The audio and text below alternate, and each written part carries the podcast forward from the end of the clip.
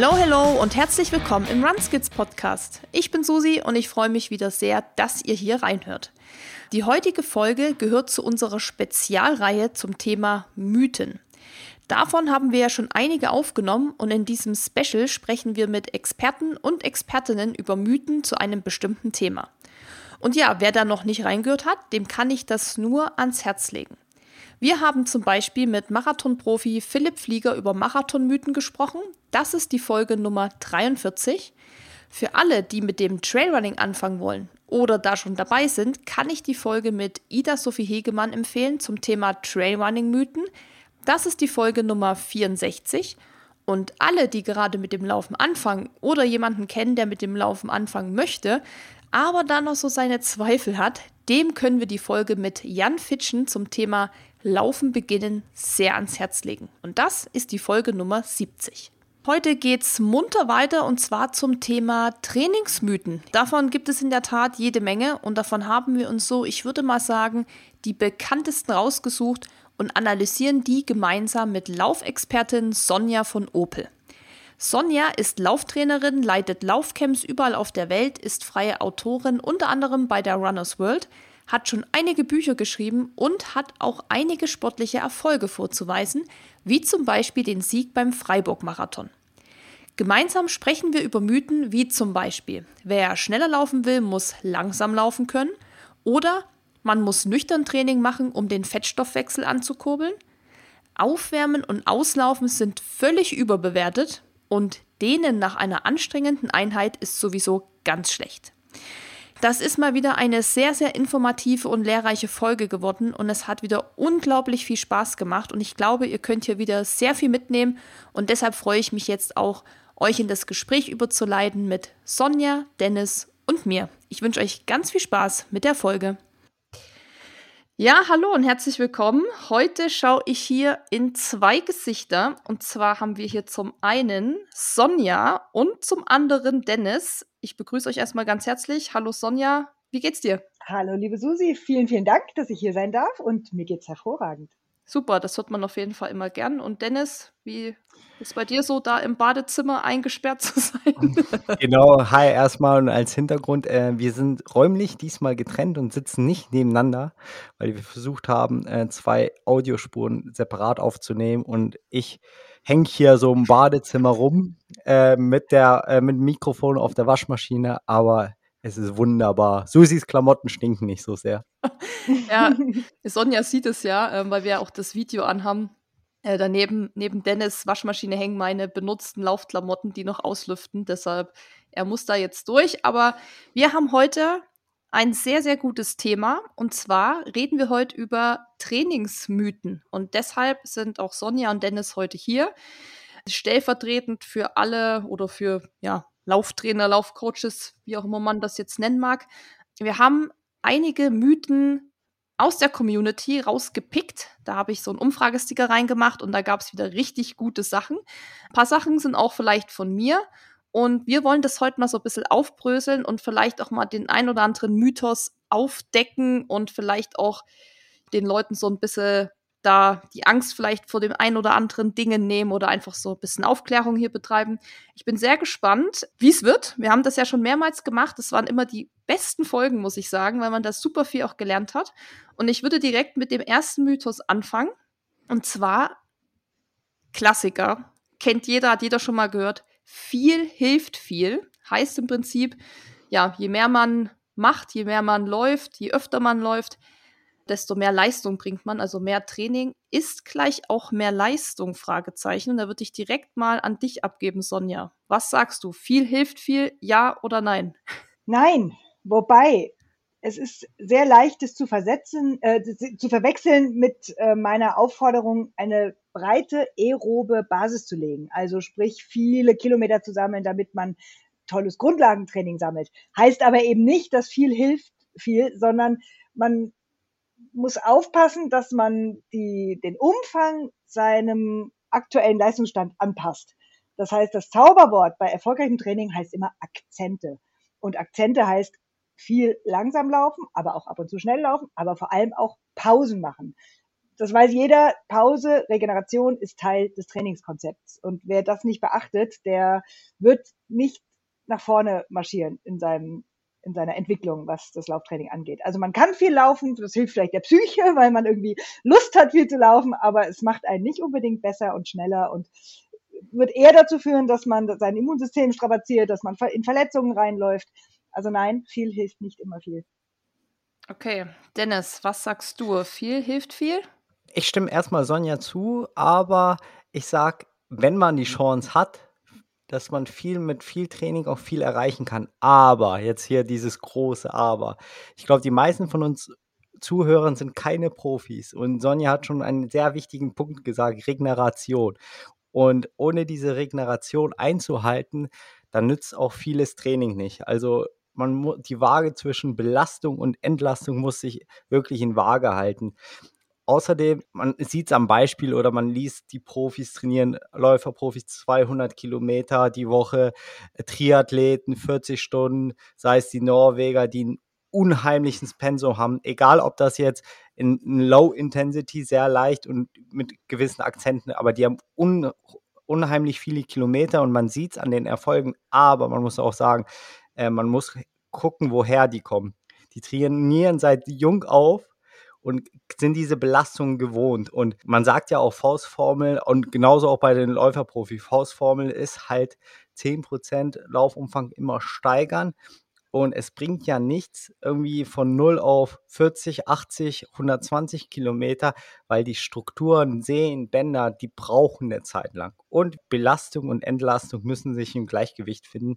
Also wenn man sagt, okay, ich mache den Sprung zum Profi, meistens ist es ja auch nicht so, dass so ein ambitionierter Sportler sagt, äh, okay, ich mache jetzt nur Halbtagsjob oder ich will Profi, ich versuche es, dass er unbedingt gleich mehr trainiert.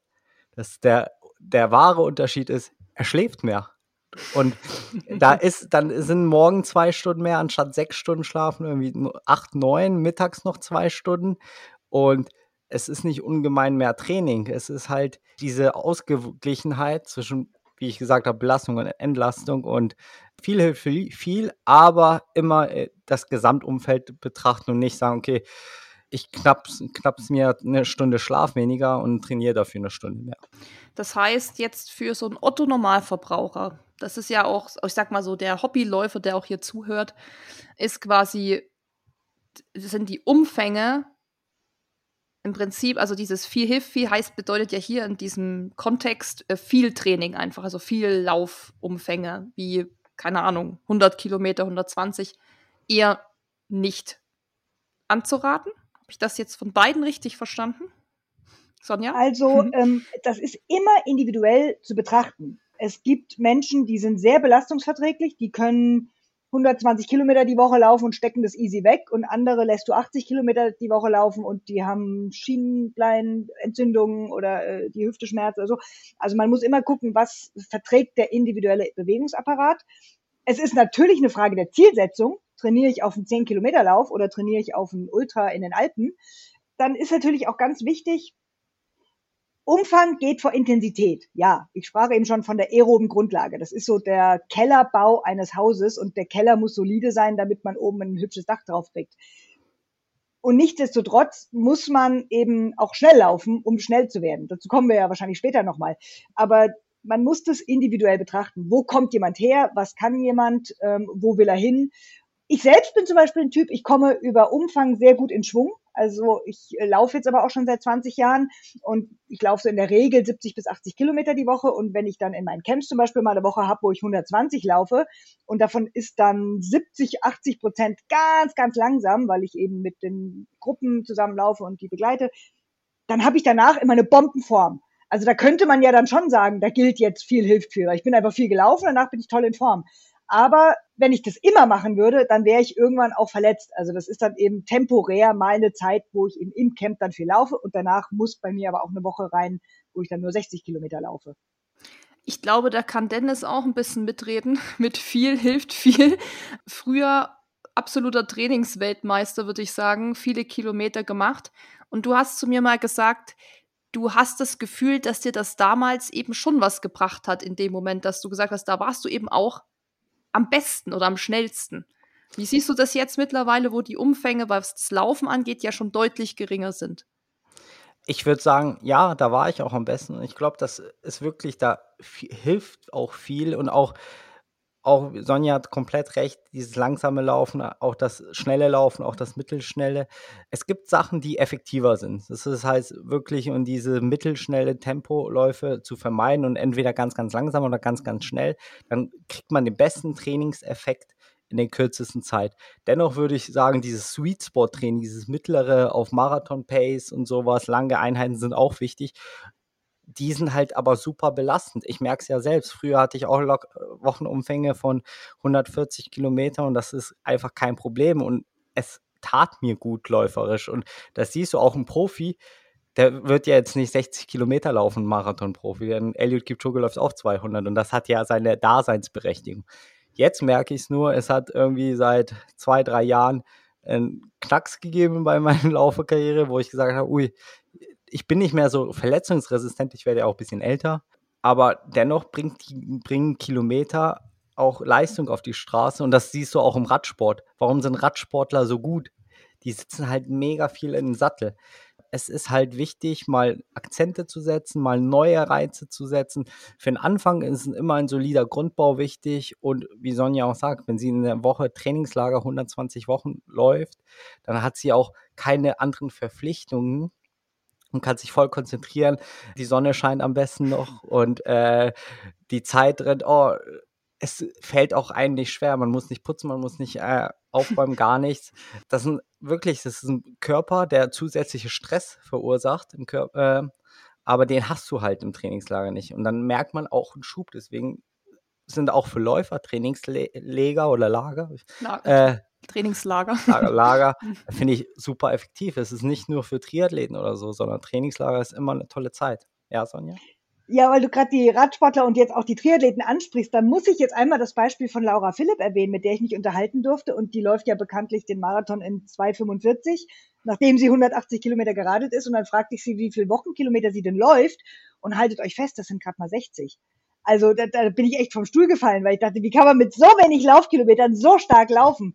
aber die macht natürlich ihre, ich sag's zum dritten Mal, aerobe Grundlage auf dem Fahrrad.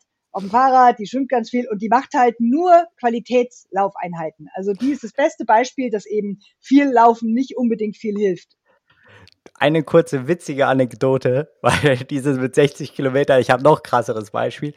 Ich habe ja immer Probleme mit meinem Knie, ich habe so ein kleines Ödem und dann bin ich zu meinem Orthopäden gegangen, Uli Nieper hier, liebe beste Grüße. Ich so, ja, ich so, ich laufe so jetzt 60, 70 Kilometer, viel Qualität. Und er so, ja, reicht doch. Ein Sebastian Kienle läuft auch nicht mehr als 40 Kilometer oder so. Und gestern habe ich mein Fahrrad zum Bike, äh, zur Inspektion gegeben und da meinte mein Fitter auch, ja, reicht doch. Sebastian Kienle läuft auch nicht mehr als 40, 50 Kilometer. Aber wie du schon wichtig sagst, Grundlage, alles, so diese Junk Miles auf dem Fahrrad und was richtig knallt, dann auf der Bahn oder lauferisch. Und die Frage ist halt, was passiert ähm, jenseits der Zeit, in denen man nicht 60 Kilometer die Woche läuft. Also wie schläft man, was isst man, wie viel Krafttraining macht man, wie viel stretcht man, wie viel liegt man beim Physio auf der Bank, wie viel sitzt man auf dem Fahrrad und hat seinen Puls bei 70 Prozent und solche Geschichten. Also viele verstehen das jetzt falsch und denken, ach cool, dann laufe ich jetzt nur noch 50 Kilometer die Woche und schaffe meinen Marathon in 3,15 das wird nicht funktionieren. Also man muss eben dann das drumherum entsprechend gestalten. Also können wir uns darauf einigen, es hängt, es kommt drauf an, auf den individuellen Menschenläufer, Läuferin. Also wir können es jetzt nicht komplett widerlegen. Also ihr habt es, glaube ich, äh, perfekt ausführlich beschrieben. Ich glaube, das äh, kam schon gut durch. Also würde ich sagen, Mythos ist Jein. ähm, würde ich auch direkt zum nächsten Mythos übergehen. Den mag ich besonders. Und zwar ist der wer schnell sein will, muss langsam laufen oder muss langsam laufen können. Und ihr habt das ja jetzt auch schon so mehrmals angesprochen, Grundlagentraining, Fahrradfahren oder eben wie Sonja da im Trainingslager mit ihrer Gruppe und dann die Peaks setzen. Was sagt ihr dazu? Dennis, du kannst gern mal starten. Was sagst du zu dem Mythos? Ja, es fällt echt jedem Läufer und vor allem jedem Läufer, der nicht direkt aus dem Laufsport kommt, mega schwer, mir auch dieses wirklich langsame Laufen, weil es fühlt sich an einfach nicht wie Training. Und ich merke das selber, ich muss mich auch da mal zügeln und ich mache es auch nicht immer 100% richtig, obwohl ich meinen Athleten das immer 100% äh, vorbete, dass sie langsam laufen muss. Aber Sonja hat es ja auch gesehen, das ist halt die Grundlage. Durch dieses langsame Laufen entwickelt ja der Körper, wenn wir rein physiologisch sind, diese Mitochondrienanzahl. Und wenn wir nur schnell laufen, ist das genau gegenverkehrt. Es werden diese Mitochondrien teilweise auch zerstört durch dieses schnelle, intensive Laufen. Wir müssen Akzente setzen. Ich weiß nicht, ob später noch so ein Mythos kommt, dass Schnelllaufen auch schnell hilft. Das ist auf jeden Fall. Man muss einfach auf die Bahn, um halt einfach die Lauftechnik. Aber grundsätzlich den Keller, die Basis, wie Sonja so schön gesagt hat, ist dieses langsame Laufen. Aber es besteht nicht nur aus langsamem Laufen. Okay, Sonja. Dem schließe ich mich zu 100 Prozent an und würde den Satz ergänzen, wer schnell werden will, muss schnell laufen. Also ich kann eine, ein gewisses Tempo nur abrufen, wenn auch mein neuronales System, meine Muskulatur, mein ganzer Bewegungsapparat in der Lage ist, das umzusetzen. Ja, der Keller muss da sein. Ja, ich brauche diese langsamen Läufe, denn ich bin nicht der Meinung, dass langsames Laufen langsam macht. Das ist nicht richtig. Aber wenn ich schnell laufen können will, muss ich schnell laufen. Das heißt, ich muss ich will zehn Kilometer im Viererschnitt können, dann muss ich ab und zu mal Viererschnitt laufen. Ich komme nicht drum rum. Also da kann ich nicht nur Grundlage machen und sagen, so, und am Tag X äh, ruhe ich mich vorher aus und dann klappt es schon, sondern der Körper muss das kennenlernen. Wie ist, welche Stoffwechselvorgänge sind vonnöten, um so viel Energie bereitzustellen, um vier Minuten Tempo auf den Asphalt zu kriegen? Wie hoch muss ich meine Knie heben? Wie doll müssen die Muskeln äh, arbeiten? Wie schnell müssen die Mitochondrien die Energie bereitstellen? So, das kann ich ja nur üben, indem ich es mache. Und deshalb muss ich schnell laufen, um schnell zu sein. Das ist ziemlich simpel. Ja, auch hier noch eine Ergänzung. Das fällt mir auch persönlich sehr schwer, dieses das, was die Birne sagt, okay, lauf mal einen Kilometer in eine 310 oder 300 oder so auf der Bahn, umzusetzen, diese Übertragung neuronal an die Muskeln.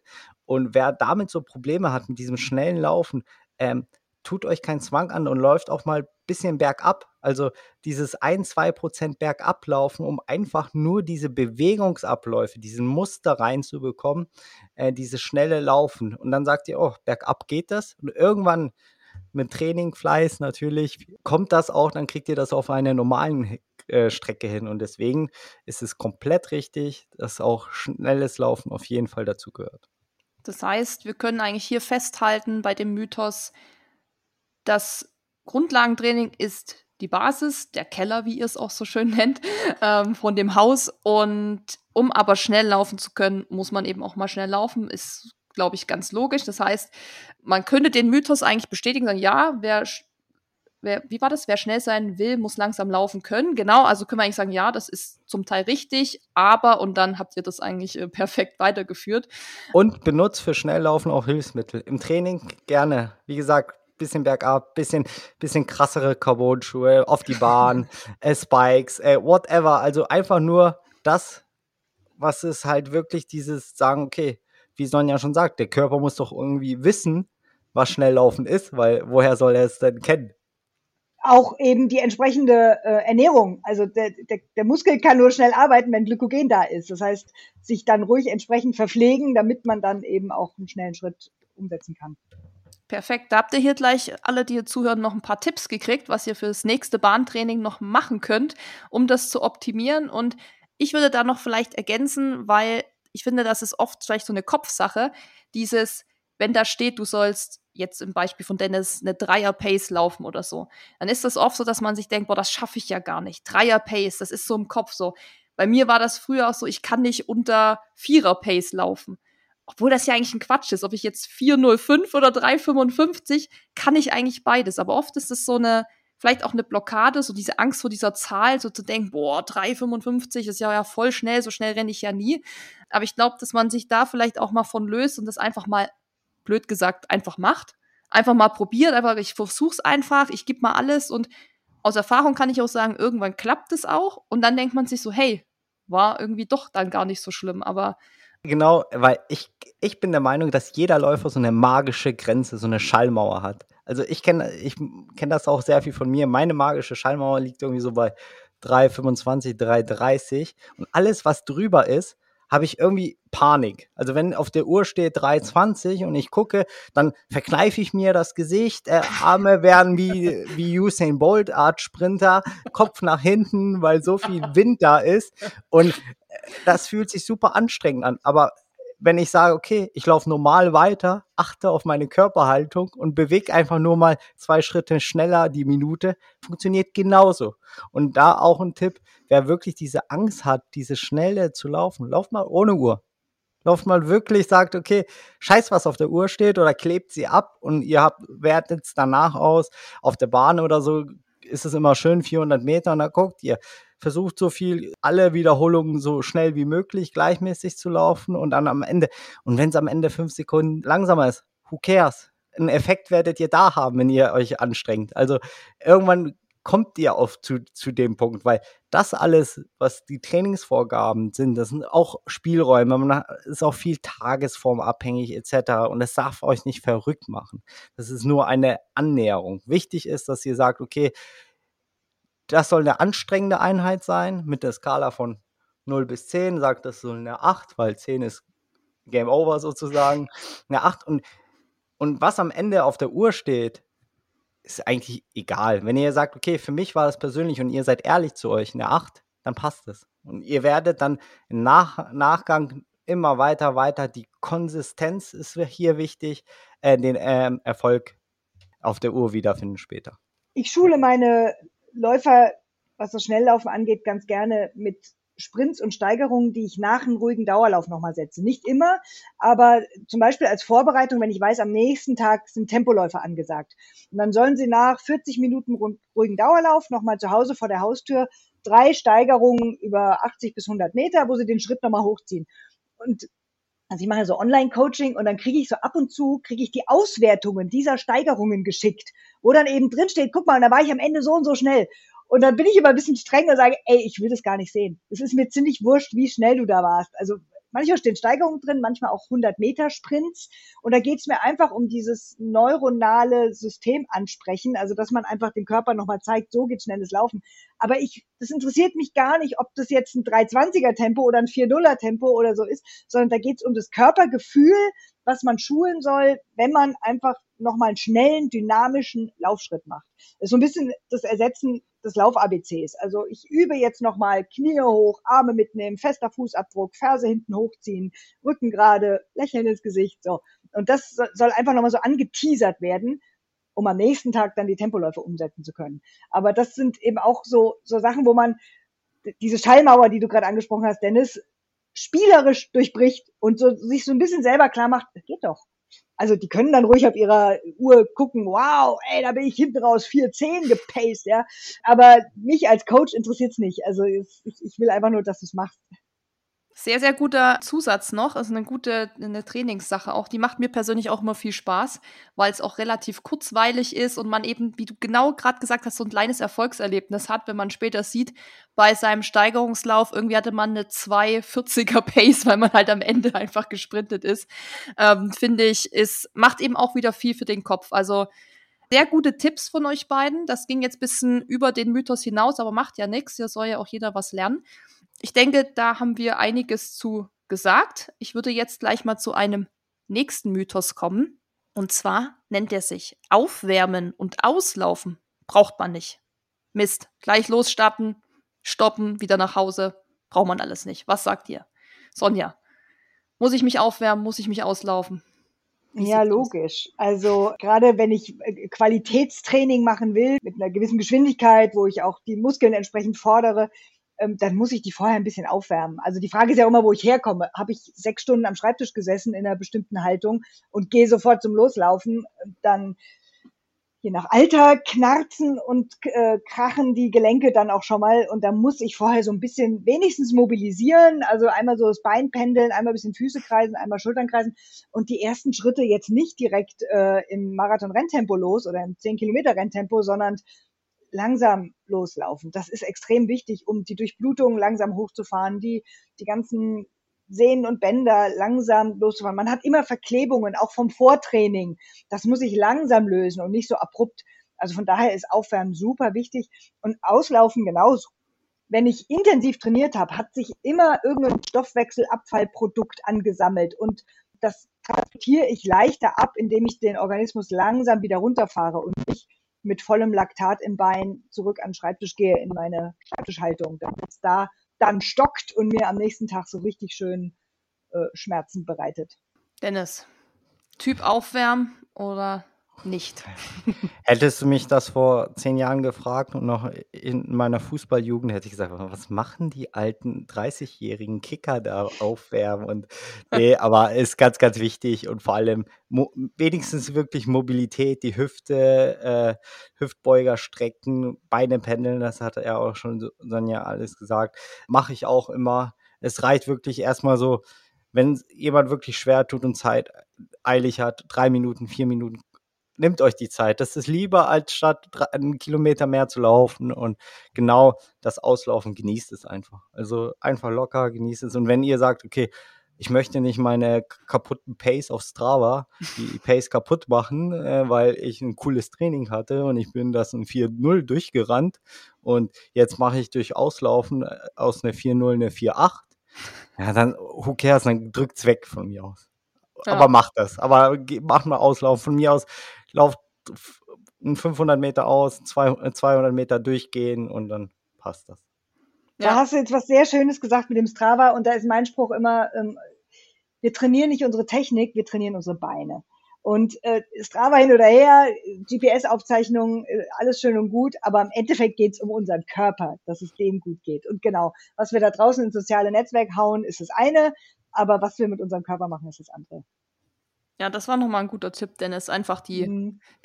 die Uhr dann stoppen und dann trotzdem noch irgendwie gemütlich auslaufen. Und ich muss sagen, wir haben ja früher im Leichtathletik extremen Fokus auf, auf Aufwärmen und auch auf Auslaufen und sowas gelegt. Also wir haben uns immer sehr lange aufgewärmt tatsächlich, weil klar beim Leichtathletik dann natürlich auch auf der Bahn das dann wirklich auch direkt losging mit irgendwelchen Sprints oder Hürdenlauf oder Weitsprung oder so.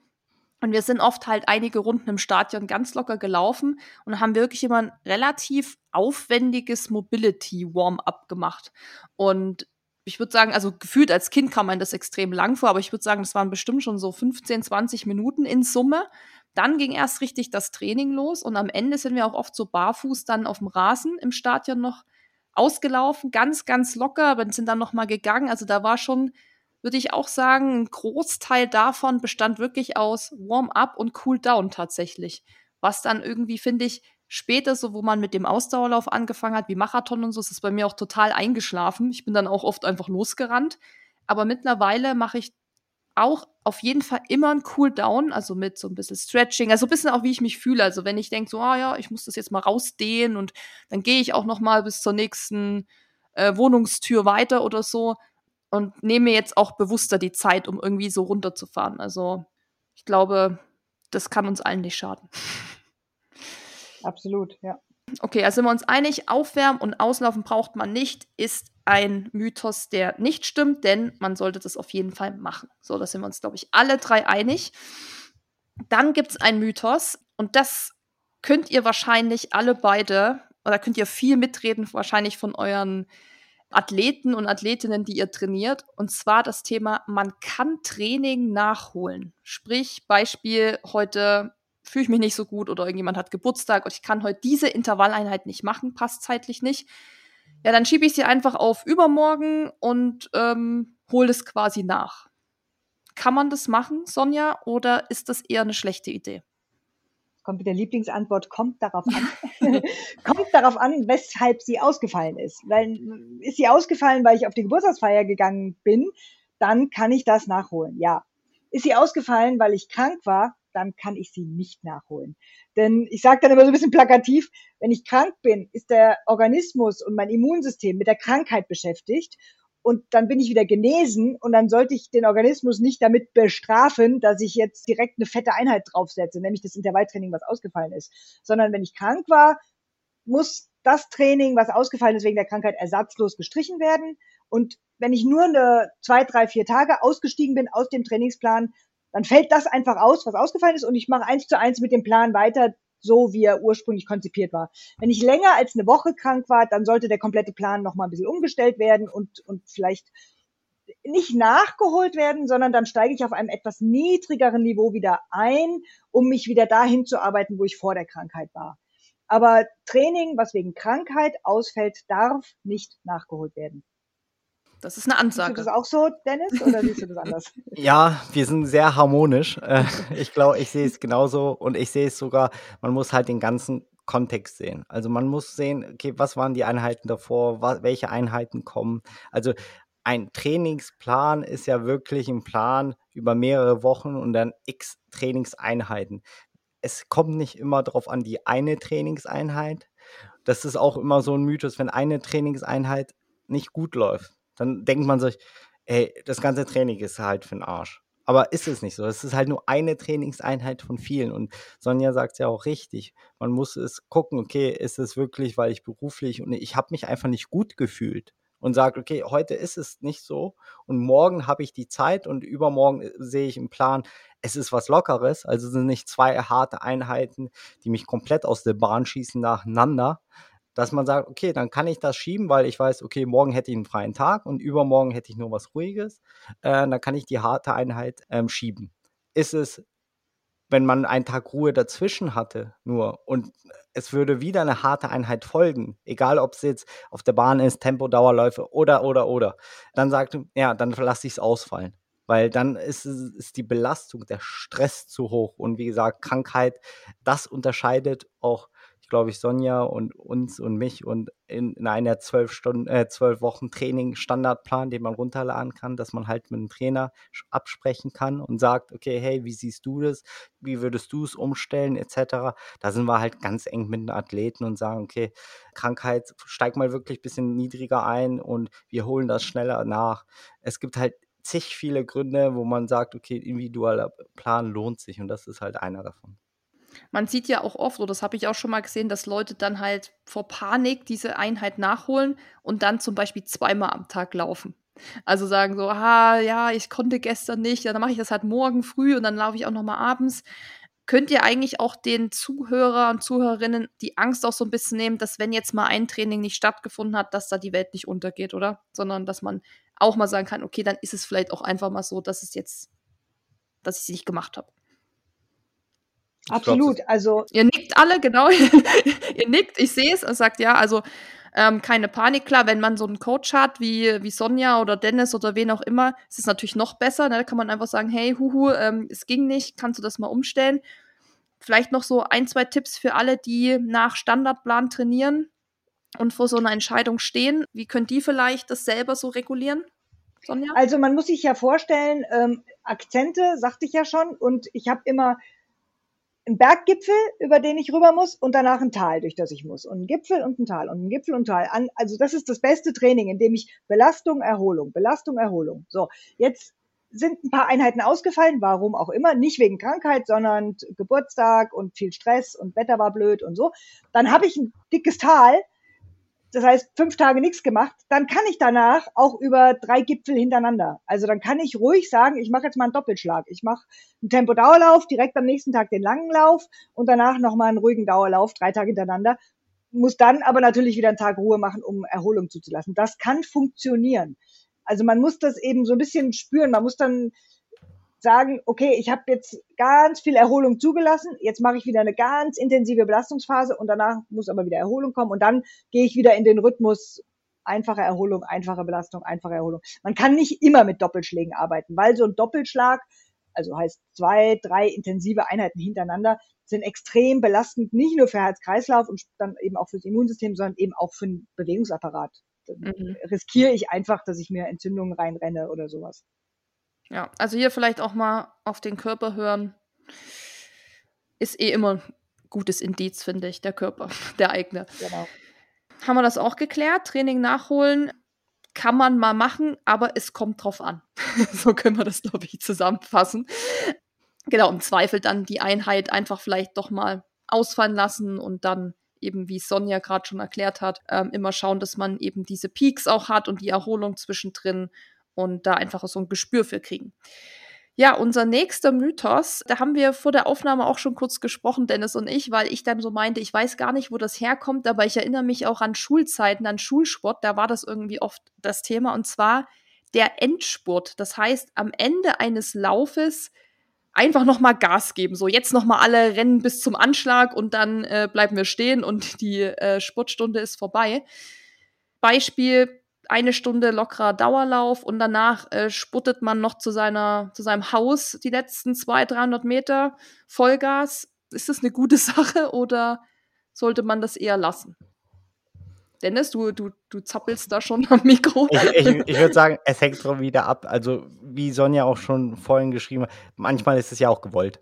Also es ist ja gewollt, Steigerungen zu machen und im Training und dieser klassische Endspurt ist es auch im Wettkampf. Ich glaube, jeder macht das im Kopf, weil dort ist schon das Ziel. Ne, man sieht das Ziel, man ist gepusht, man motiviert und ganz ehrlich, jeder von uns will was zeigen, was er kann. Also äh, da es ist auch. Ja gut, aber das wäre ja dann im Wettkampf, ähm, ist ja klar, da willst du vielleicht dann noch unter vier Stunden Marathon schnell noch den Fuß rein, so ungefähr. Aber, aber wie ist es so im Training? Aber auch bei vier Stunden 15 gibt es immer Leute, die Endspurt Also ja, also das war nur ein Beispiel. Auch, auch im Erdinger-Kostüm. Also, also das ist. Äh, das ich glaube, glaub, Wettkampf kann man das sowieso mal ausklammern, weil da will man ja dann einfach vielleicht seine Zeit schaffen. Aber ich rede jetzt so von klassischen Trainingsläufen. Wie gesagt, diese Stunde lockerer Lauf, Sonja, und am Ende nochmal Vollgas. Das Wichtigste ist, dass man sich klar macht, was will ich mit dem heutigen Training erreichen. Und wenn das heutige Training komplett unter dem Zeichen Regeneration steht, dann sollte ich hinten raus nicht mehr spurten. Weil es geht einfach darum, dass ich meine Knochen da draußen bewege, dass ich meinen Puls so schön bei 70, 75 Prozent meiner maximalen Herzfrequenz und nicht höher halte und dass ich danach entspannt nach Hause gehe, vielleicht noch ein bisschen stretche und einfach den Körper, den Körper bewegt habe, ohne ihn intensiv zu belasten. Wenn aber im Plan dann steht oder wenn das Training dafür gedacht ist, mich so ein bisschen wieder in Bewegung zu bringen, weil ich am nächsten Tag was Belastendes mache, dann würde ich eben hinten raus nochmal die Sprints und oder Steigerungen empfehlen. Aber auch da sollte man, ich sage immer, Sprints oder Steigerungen sind kein Herz-Kreislauf-Training, sondern eine Laufstilübung. Die sollen dann nicht irgendwie meine Pumpe extrem in die Höhe treiben, sondern die sollen einfach dem neuronalen System vor allem zeigen, so geht schnelles Laufen. Wenn es aber ein Trainingslauf ist, der so, ich sag mal, eher in der Zwischensaison so eine Art Crescendo-Lauf ist, ja, wo man sagt, ich fange mal langsam an und dann werde ich schneller und dann werde ich noch schneller, dann ist das okay. Dann kann man auch die letzten 300 Meter nochmal so Vollgas ab nach Hause. Aber im Grunde ist es nichts Halbes, nichts Ganzes. Also man hat damit nicht so richtig regeneriert, weil man sich ja dann doch am Ende nochmal belastet hat. Man hat aber auch noch nicht ausreichenden Trainingsreiz gesetzt, dass das jetzt als Tempotraining durchgehen könnte, sondern es ist so ein bisschen eine Spielerei. Von daher muss man einfach wissen, okay, was will ich jetzt heute erreichen?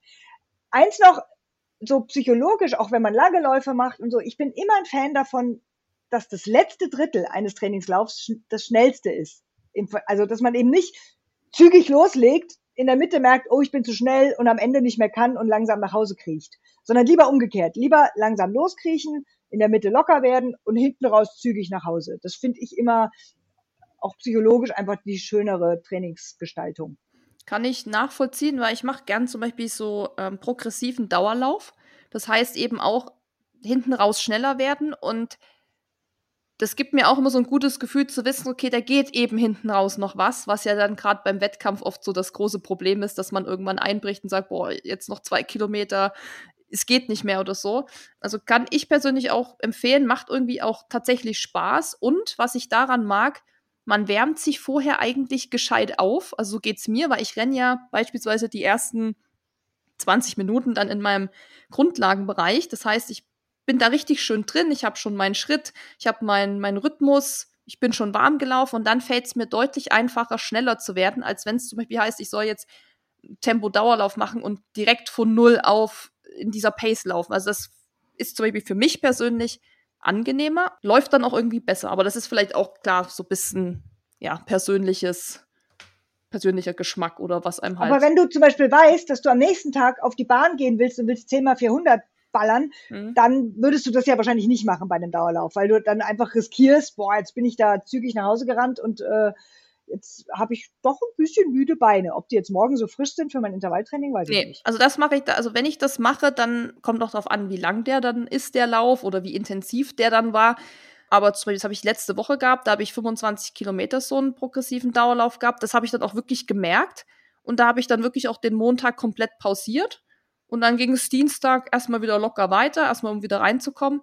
Und also das ist auch, ich höre da viel auf meinen Körper und ich habe dann schon gemerkt, boah, das war schon intensives Training, mega geiles Training. Und das will ich mir ja auch nicht äh, kaputt machen, indem ich dann nächsten Tag irgendwie mich da wieder verausgabe.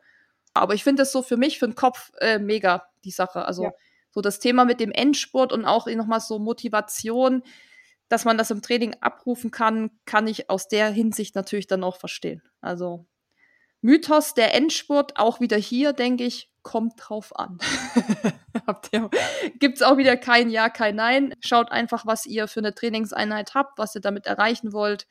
So, nächster Mythos und ich glaube, da hoffe ich jetzt oder erwarte ich jetzt äh, heiße Diskussionen, weil da wird ja gern drüber gesprochen. Man muss Nüchternläufe machen und das würde ich gern noch ergänzen, um eben den Stoffwechsel zu erhöhen. Das wurde von vielen aus der Community dann noch so äh, gesagt, warum man das eben machen soll.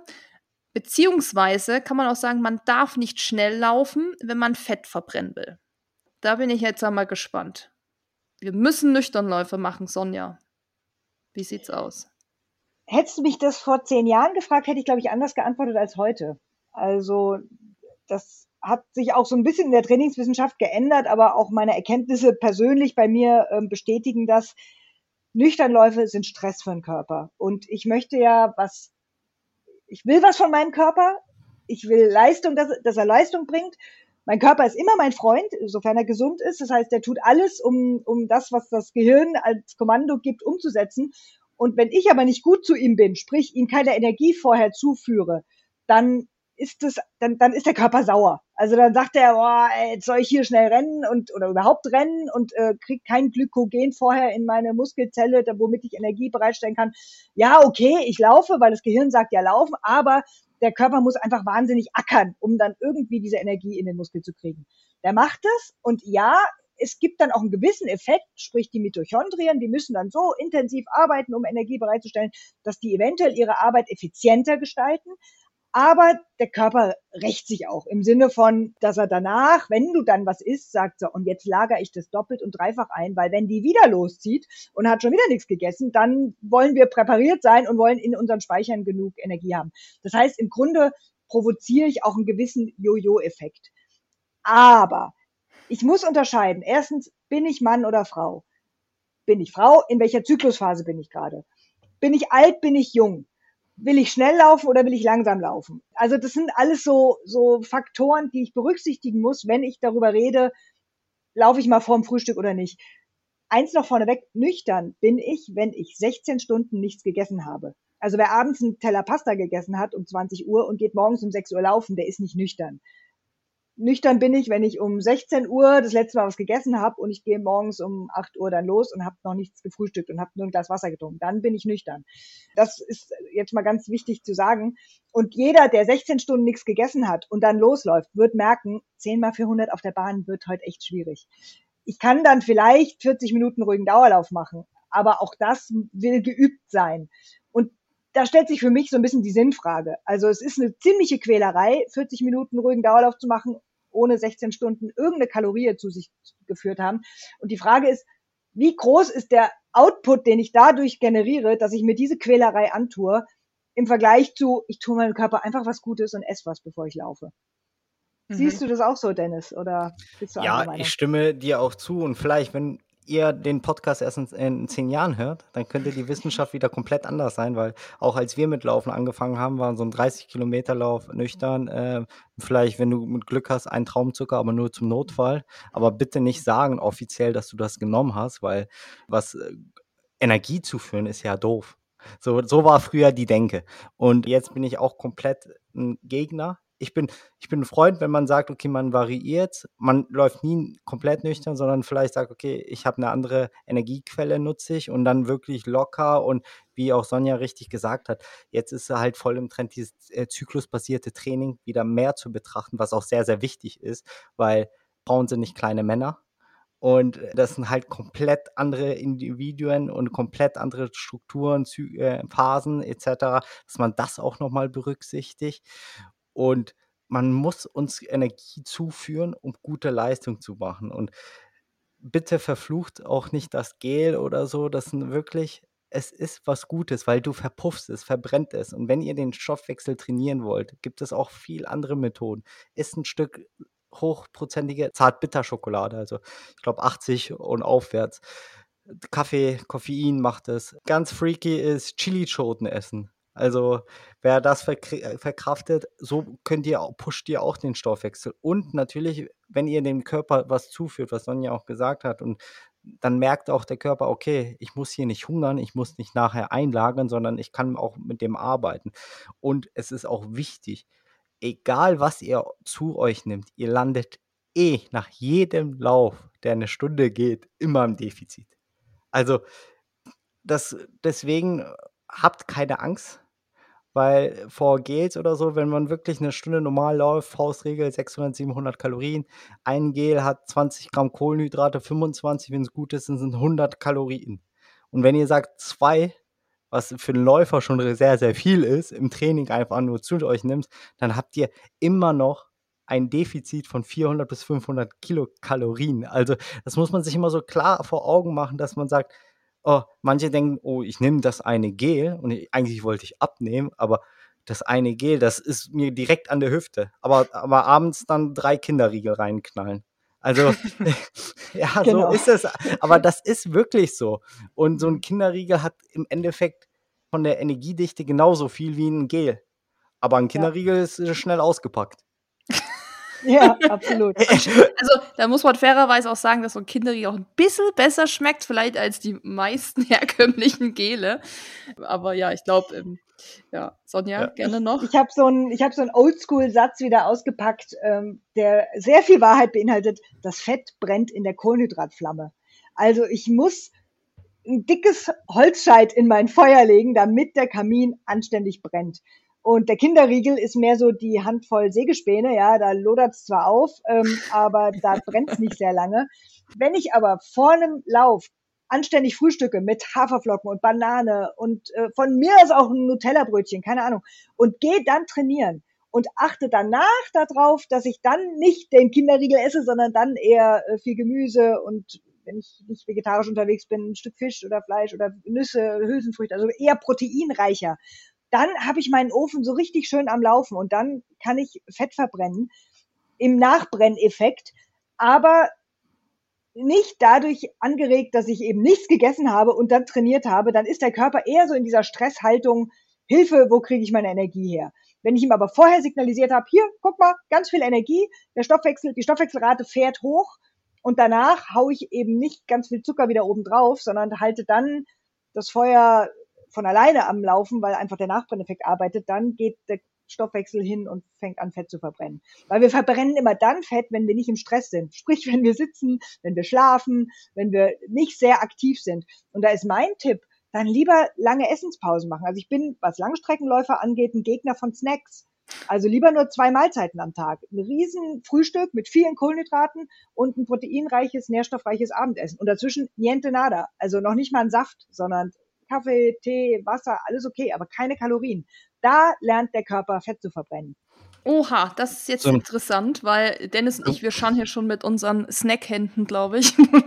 wir sind nämlich so richtige Snacker, tatsächlich. Okay, okay. Ähm, ist wirklich, ich weiß gar nicht, aber das ist echt schwer, das abzulegen, weil das natürlich sich irgendwann so verfestigt, weißt du, so dieses, so, jetzt ist wieder meine Snackzeit um 15 Uhr, so ein bisschen, weißt du? Und das, was du gerade gesagt hast mit diesen zwei Mahlzeiten, stelle ich mir persönlich zum Beispiel unheimlich schwer vor. Also dieses Frühstück und Abendessen und dazwischen nichts, weil da würde ich jetzt gern noch eine Frage mal reinschieben. Und zwar, wenn ich jetzt ähm, beispielsweise 8 Uhr frühstücke, wirklich, äh, wie du es gerade beschrieben hast, mit Haferflocken, allem Pipapo, und meine Einheit ist beispielsweise um 15, 16 Uhr von mir aus harte Tempoeinheit auf der Bahn. Wäre das dann nach deiner Erklärung so, dass ich dann auch davor keinen kleinen Snack nehme oder auch kein Gel? Oder ist das dann, weil wenn ich dieses harte Training mache, wieder okay? Oder wie würdest du das dann machen? Das interessiert mich einfach so persönlich. Ja, jetzt hast du mich in die Falle gelockt. Also ich rede hier aus Sicht einer Selbstständigen, die es äh, sich erlauben kann, morgens um neun zu frühstücken, um dann um elf zum Tempotraining aufzubrechen. Mhm. Ein normaler Berufstätiger, der muss arbeiten bis 18, 19 Uhr und kann dann erst losziehen. Natürlich musst du vorher was essen. Also du musst dem Körper, habe ich ja eben schon gesagt, äh, einmal das Signal geben, hier, keine Sorge, Glykogen ist da und jetzt geht's los da haut es nicht so ganz hin, weil du musst dann nach dem Training ja dann dein richtiges Abendessen machen. Wenn du jetzt sagst, ah, um mich an diese zwei Mahlzeiten zu halten, dann mache ich halt erst Abendessen und gehe dann Tempotraining machen, funktioniert auch nicht. Du bist ja dann müde, weil der Körper die Nährstoffe verarbeitet. Also ja, jetzt äh, hast du mich erwischt. Und auch ich bin jemand, der Wasser predigt und Wein trinkt. Also ich snacke auch echt gerne, weil wenn man viel rennt, hat man viel Appetit und äh, dann ist es natürlich auch schön, irgendwas zu, zu knabbern und so. Nichtsdestotrotz ist es immer so, wenn du was zu dir nimmst und je süßer es ist oder je höher der glykämische Index ist, umso mehr Insulin wird ausgeschüttet. Und immer wenn Insulin ausgeschüttet wird, kann kein Fett verbrannt werden. Und wir haben ja jetzt das Thema Fettverbrennung ein bisschen angeteasert. Und wenn es uns darum geht, dann sage ich nicht snacken, sondern wir müssen essen. Ja, das ohne Essen geht's nicht. Und wir müssen auch viel essen, wenn wir viel Leistung bringen wollen. Aber dann verteil eben diese Nährstoffaufnahme auf zwei Mahlzeiten, dann, weil der Insulinspiegel geht eh hoch beim Essen, damit er eben nur zweimal am Tag hochgeht und nicht achtmal am Tag hochgeht. Damit er eben dazwischen in den vier, fünf, sechs, sieben Stunden, in denen ich nichts esse, die Möglichkeit hat, sich zu stabilisieren, um die Fettverbrennung anzukurbeln. Okay. Dennis, irgendwas dazu? Du Snack, äh, Snack, Snacker Nummer genau. eins auf dieser Erde. ich bin happy, nicht, nicht ein Athlet von Sonja zu sein, dann könnte ich nicht schmecken. äh, nein, Quatsch beiseite. Aber Ernährung, ihr wisst es selbst, das ist ein andere, noch ein separates Feld, wo man nicht nur eine Podcast-Folge aufnehmen kann, sondern mehrere. Und was Sonja auch richtig schon gesagt hat, hängt ab, was das für ein Umfeld ist. Nicht alle haben so viel Zeit, ein ausgiebiges Frühstück zu haben. Also bei Susi und mir ist das Problem, wir frühstücken neben Laptop, das ist es, und neben der Arbeit so in der Art, ist auch nicht das Beste, ist auch nicht das Wahre. Und wir sind eher so abends warm essen und mittags nur irgendwas snacken in dem Sinne. Das ist so individuell, dass es so krass ist und dann das mit dem Sport abstimmen, das ist wirklich eine enge Kommunikation und hier gibt es einfach keine Pauschalantwort ich glaube, das ist ja auch wirklich, wenn man sich jetzt krass, krass optimieren will, wäre das ja vielleicht in dem Fall so, dass man eben das genauso macht, wie Sonja gesagt hat oder so. Aber wenn man jetzt vielleicht nicht unbedingt noch abnehmen muss oder will oder wirklich sagt, ich laufe auch einfach just for fun, mir ist einfach wichtig, dass ich dabei gesund bleibe, dass ich einfach äh, gut durch die Läufe komme, dann muss man da wahrscheinlich auch nicht päpstlicher als der Papst sein. Aber wir hatten ja jetzt das Thema mit den nüchternen Läufen und mit dem Fettverbrennen. Deshalb ist es auch gut, dass wir das jetzt mal geklärt haben. Aber ihr seid euch da einig, man muss keine nüchternen Läufe quasi machen. Oder der Mythos, man muss nüchtern Läufe machen, wäre quasi widerlegt im Sinne von muss man nicht. Da sind wir uns, glaube ich, alle einig. Nächster Mythos, da geht es um nach dem Wettkampf. Und zwar eine Faustregel besagt, dass man pro absolvierten Rennkilometer, den man quasi im Wettkampf gemacht hat, also quasi bei einem Marathon 42 Kilometer, einen Ruhetag einlegen sollte. Sprich, Sonntag ist der Marathon und ab da sollte ich jetzt laut dieser Faustregel 42 Tage ruhen. so. Äh, ihr lacht schon. Sonja, soll ich 42 Tage chillen oder? Also ich, ich kenne die Regel, aber ich kenne sie mit einem äh, entscheidenden, aber winzigen Veränderung, nämlich pro Wettkampfkilometer einen halben Tag. Ah, okay. Und hm. hier heißt auch nicht Ruhetag, sondern einen halben Tag kein intensives Training. Also ich bin Marathon gelaufen, dann sollte ich danach 21 Tage lang kein intensives Training, keinen intensiven Trainingsreiz setzen. Und damit meine ich keine besonders langen Läufe und keine besonders schnellen Läufe. Ich kann natürlich ruhige Dauerläufe machen, aber ich sollte dann drei Wochen lang mal kein Tempotraining machen, äh, mal keinen weiteren 30er laufen. Wenn ich das berücksichtige, dann habe ich optimal regeneriert. Aber ganz, ganz viele machen das nicht. Die planen ja sogar noch einen zweiten Marathon, weil sie erst Berlin laufen und danach äh, noch in München antreten oder so. Aber das, das ist so eine Faustregel, die, mit der man auch als Coach auf der sicheren Seite ist. Jemand ist einen 10-Kilometer-Lauf gelaufen, zum Beispiel als Testwettkampf vor einem Halbmarathon und dann achte ich darauf, zehn Kilometer danach fünf Tage lang kein Tempotraining, sondern dann wirklich nur ruhige Läufe und dann kann am sechsten Tag wieder ein Tempotraining kommen, weil dann drei Wochen später der Halbmarathon ist, so zum Beispiel. Also da wende ich in meinen eigenen Plänen diese Formel an, ja. Dennis. Wie viel Pause machst du? Ich könnte so die provokante Frage stellen nach deinem Eiger, Susi, wo du 180 Kilometer gelaufen bist. Bist du drei Monate nicht gelaufen, wenn wir sagen, die Sonja Rege?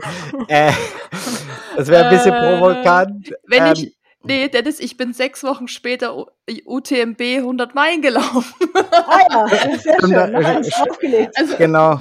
Äh, bitte, kein, äh, bitte mich nicht jetzt vielleicht als Vorbild nehmen, sondern vielleicht eher sich an Sonja halten, was das genau. angeht. Ähm, genau, auch hier hängt es ab, was euer Saisonhighlight ist. Also man, wir müssen uns auch von dem Sportart unterscheiden zwischen jetzt, ich habe Trailrunning außen vor oder ins, in Betracht gezogen und Marathon.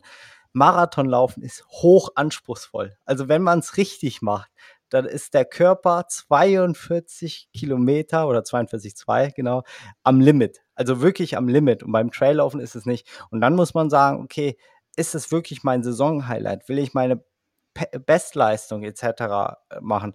Dann hat das alles seine Daseinsberechtigung mit den Ruhetagen, auch 10 Kilometer Wettkämpfe im Vorfeld sagen, okay, ähm, dann muss ich fünf Tage wirklich nichts äh, oder sollte nicht intensives machen.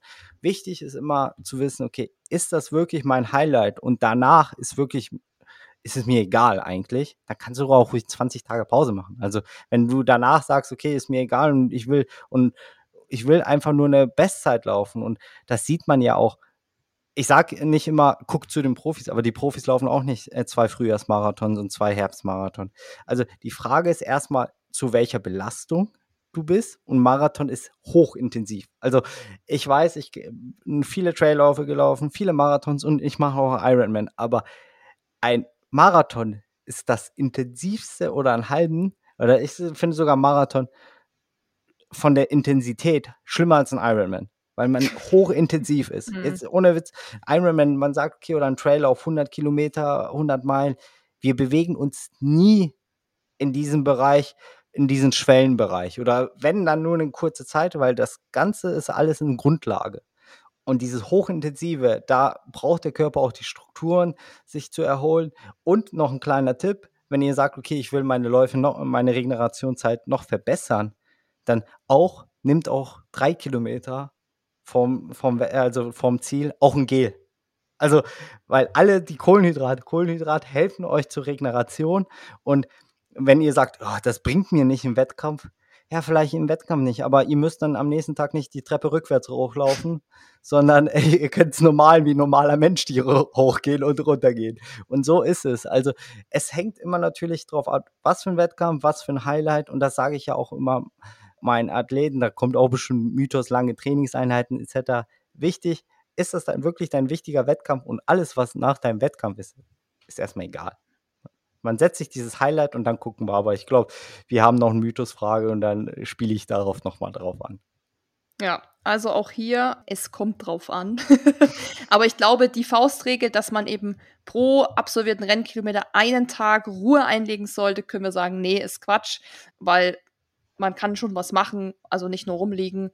Ähm, wer das natürlich mal machen will, go for it, aber ansonsten müsste man es nicht. Ja, ein Mythos, auch gut, hört man auch ab und zu mal, und zwar Krafttraining macht schwer, beziehungsweise die Muskeln, die man dadurch aufbaut, machen langsam. Also für alle, die ja auch gern mal ins Fitnessstudio gehen oder Crossfit machen, was es da nicht alles gibt, haben Angst, dass sie dann langsam werden. Sonja, was sagst du dazu? Also, um mal äh, vorneweg zu sagen, nee, das stimmt, Krafttraining macht schwer, denn Muskeln wiegen mehr als Fett. Also wenn ich jetzt äh, eine Portion Muskel nehme und ich nehme die gleiche Portion Fett, dann ist das, die Muskulatur auf der Waage mehr Gewicht als das Fett. Von daher in der Tat, wenn ich jetzt anfange, ich habe einen, einen Fettbauch und ich fange an Sit-ups zu machen und dann kommt zu dem Fettbauch kommt ein Muskelbauch, dann ist es auch leider nicht so, dass das Muskeltraining automatisch das Fett wegsaugt, sondern ich habe das dann erstmal so dazu gepackt. Dann wundern sich viele, dass der Bauchumfang erstmal zunimmt, wenn ich jeden Tag 300 Sit-ups mache. So, das heißt, ich muss ja natürlich parallel das Fett auch wegkriegen. Was auch stimmt, Muskeln machen insofern langsam, äh, ein Muskel braucht, um am Leben zu sein, sehr viel mehr Sauerstoff als Fett. Also ich muss, wenn ich jetzt ein, ein Bodybuilder bin und habe so einen Bizeps und ich will einen Marathon laufen, dann muss ich mehr pumpen, weil ich einfach mehr Sauerstoff brauche, damit äh, ausreichend Energie in meinen Zellen ist. Aber ich sage immer charmant, wenn jemand ähm, ein bisschen zu fett ist zum Laufen, dann sage ich, du hast ein suboptimales Kraft-Last-Verhältnis. Also es ist natürlich zum Laufen immer besser, ich habe viele Muskeln, als ich habe eher mehr Körperfett. Das heißt, es macht immer Sinn, seinen, seine Muskulatur aufzubauen, vor allem je älter wir werden. Denn je älter wir werden, ihr zwei seid noch sehr viel jünger als ich, wird es irgendwann ein Kampf gegen Windmühlen. Es baut sich im Alter Muskulatur schwerer auf, beziehungsweise schneller ab. Muskulatur ist die beste Verletzungsprophylaxe. Wenn ich viel Muskulatur an, an meinem Körper habe, dann entlaste ich damit meinen Sehnenbandapparat. Das heißt, Krafttraining ist sogar extrem sinnvoll, um überhaupt gesund und eben dann auch schnell laufen zu können. Sehe ich auch so. Ich bin, obwohl ich nicht so oft, ich würde es gern öfters machen, Krafttraining auf jeden Fall Fan, vor allem wenn man älter wird, ist es schon allein pro, verletzungsprophylaxisch ist es schon gut. Und man merkt es auch, wenn du anfängst, irgendwie Trailläufe zu machen, Berganläufe, da hilft dir Kraft. Da hilft dir wirklich Kraft. Das Gleiche ist, klar, je leichter jemand ist, ist er auf einen Kilometer flach schneller. Und wichtig ist, dass jeder Körper, und das ist halt, man kann es halt nicht messen, was das beste Kraft-Last-Verhältnis ist. Also man sieht Leichtathleten abgemagert, dürr aus, laufen eine mega Zeit, wo ich selbst denke, ey, woher kriegen die die Kraft? Es funktioniert irgendwie. Dann auf der anderen Seite sieht man, ist mein Lieblingsbeispiel und auch äh, Idol Christian Blumenfeld aus dem Triathlon, ist nicht despektierlich gemeint, aber der sieht aus nicht wie ein normaler Triathlet-Läufer, sondern wirklich wie eine Kampfmaschine, auch breit. Und der läuft einen Marathon unter 2,30 nach 180 Kilometern Rad und 3,8 Kilometer Schwimmen. Also, weil das einfach ein richtiges Kraftpaket ist. Aber man kann es halt nicht pauschal sagen, okay, ich wiege dann jetzt auch 80 Kilo wie ein Herrn Blumenfeld oder ich weiß nicht, wie viel er wiegt, oder 79 oder 82, whatever. Und dann laufe ich genauso einen Marathon. Es ist halt wichtig, was dein eigener Körper leisten kann. Und es gibt halt wirklich nicht, wo man sagt, okay, hier hast meine DNA und ja, dein perfektes Gewicht ist 73,4 mit 65 Prozent. Schieß mich tot, 8 Prozent Körperfettanteil oder 12, whatever. Gibt's halt nicht. Aber grundsätzlich ist wichtig, Krafttraining, verletzungsprophylaktisch, allein zum Antritt, auch für die ähm, Lauftechnik, alles hilfreich. Also lieber einmal Krafttraining mehr und einmal Laufen weniger. Weil Laufen tun wir eh immer. Ich habe gerade so zwei Jungs, die ich coache und das sind so Bodybuilder und die müssen aber ähm, aus beruflichen Gründen 5000 Meter laufen in einer bestimmten Zeit. Äh, ich habe echt schafft mit den beiden, weil die wollen halt ihre Muskeln nicht loswerden, machen halt weiter sehr, sehr, sehr viel Krafttraining und sind halt im Laufen immer platt dann. Und das ist schwierig, die zu coachen, muss ich echt zugeben. Ich würde denen halt am liebsten jetzt mal bis zu ihrem äh, Sporttest das Krafttraining verbieten und sagen, ey, jetzt geht jetzt zu Lasten eures Bizeps, sorry, aber ihr müsst, wenn ihr den Fünferschnitt rennen wollt, müsst ihr halt laufen, laufen, laufen. Und dieses Ausdauertraining ist Katabol. Also man baut Muskulatur ab. Ähm, also es ist, es beißt sich so ein bisschen. Also die Bodybuilder, die, die hassen ja auch dann eben so aerobe Ausdauer, weil das einfach hm. für die kontraproduktiv ist. Das ist aber ein Problem der Gesellschaft. Beine sieht man in der Disco nicht. Ja, aber ich glaube, da muss man wahrscheinlich auch unterscheiden zwischen wirklich richtig Bodybuilding, also so diese Schränke, die wir jetzt auch vor Augen haben, und moderatem Krafttraining, was eben Verletzungsprophylaxe dann ist. Ich glaube, das sieht man auch wirklich wenig beim Marathon, dass wirklich so, ich sag mal, so Schränke damit laufen, weil den ihr Fokus ist, glaube ich, nicht Marathontraining, sondern eben ja, Bizeps für die Disco vielleicht oder für, was ja. weiß ich, für sich selber halt. Ähm, das ist dann einfach, glaube ich, auch ein ganz anderer Sport. Das ist eine andere, ja, das hat dann andere Ansätze. Aber wie gesagt, fürs Laufen an sich ist eben, wir nennen es jetzt mal moderates Krafttraining, sehr, sehr gut und macht auch nicht langsam, sondern ist eher dazu da, dass es sogar einen besser macht. Also können wir das sagen, im moderaten Bereich, äh, Mythos stimmt nicht, macht nicht langsamer, aber wenn man jetzt wahrscheinlich wirklich Bodybuilder ist, gibt es da auf jeden Fall irgendwie eine Diskrepanz scheinbar. Und, ja. und ich kann auch die Angst nehmen, wir Läufer, wenn wir einmal mehr ins Fitnessstudio gehen, wir kommen nicht als Schrank raus. Also da verbrennen wir. Also, also da macht ihr wirklich keine, da könnt ihr euch ruhig 300 Sit-Ups machen von ja. mir aus. Whatever, bleibt fünf Stunden, oder ihr kommt nicht als Schrank raus. Ja, Lauch bleibt Lauch. Ja. genau. So, Leute, wir haben jetzt noch fünf Mythen. Das ist relativ viel. Zwei kann man aber zusammenfassen. Ich würde mal sagen, dass wir. Ich mache mal den einen, den fasse ich schon mal zusammen. Und ich glaube, da müssen wir gar nicht mehr so viel zu sagen, weil wir das eigentlich in den ersten Mythen schon, oder ihr habt ja das schon sehr, sehr gut erklärt. Und zwar, Streak Running ist ungesund. Und dann ist der nächste Mythos, Pausen sind was für Weicheier. Das kann man eigentlich dann gut zusammenfassen. Ne? Also Streak Running bedeutet ja, man läuft jeden Tag mindestens laut dieser Streak Running Association, die es da gibt, 1,6 Meile. Eine Meile. Eine Meile genau. ist genau, also 1,6 Kilometer. Ähm, jeden Tag am Stück. Was natürlich dann das mit einbeziehen würde, dass eben Pausen was für Weicheier ist. Was sagt ihr dazu? Ich glaube, kann mir schon denken, was ihr sagt, aber legt mal los. Sonja, bitte. Ich fange sehr gerne an, äh, weil es brennt mir unter den Nägeln, ja. aus meiner eigenen Historie zu erzählen. Ich habe tatsächlich mal gestreakt und das war aber nach der Zeit, nachdem ich gemerkt habe, ich werde nicht mehr schneller aber ich bin immer noch irgendwie ehrgeizig und ich will jetzt auch mal Ultra laufen und so. Und dann mache ich halt jetzt was anderes, wo ich stolz sein kann. Ich laufe jetzt jeden Tag. Und dann habe ich das tausend Tage durchgezogen. Und muss ganz ehrlich sagen, das was, war sehr viel. Tage? Tausend Tage am Stück habe ich gestreakt. Ja. Das sind zweieinhalb Jahre ungefähr. Boah. Genau. Nicht schlecht. Ähm, und ich habe in der Zeit mich nicht läuferisch entwickelt. Ich hab, bin sowieso nicht schneller geworden. Und es war mental sehr viel einfacher, als sinnvoll mit intensiven Intervalltrainingseinheiten und einem anschließenden Ruhetag zu trainieren. Also man, es ist wie so ein Treppengeländer. Es ist für die Psyche auch ganz, ganz toll. Also weil man einfach weiß, ich gehe jeden Tag da raus. Egal welches Wetter, ich mache heute meine Meile. Und man, man fühlt sich toll und man, man ist gut gelaunt und man trotzt eben allen Schweinehunden, die da sich so einschleichen könnten. Aber aus leistungssportlicher Sicht bringt es einen überhaupt nicht weiter. Von daher würde ich es sogar echt umdrehen und sagen, Pausen ist nicht was für Weicheier, sondern Pausen, wenn man dazwischen die entsprechenden Berggipfel, ihr erinnert euch, ja, setzt, sind total sinnvoll und super, super wichtig.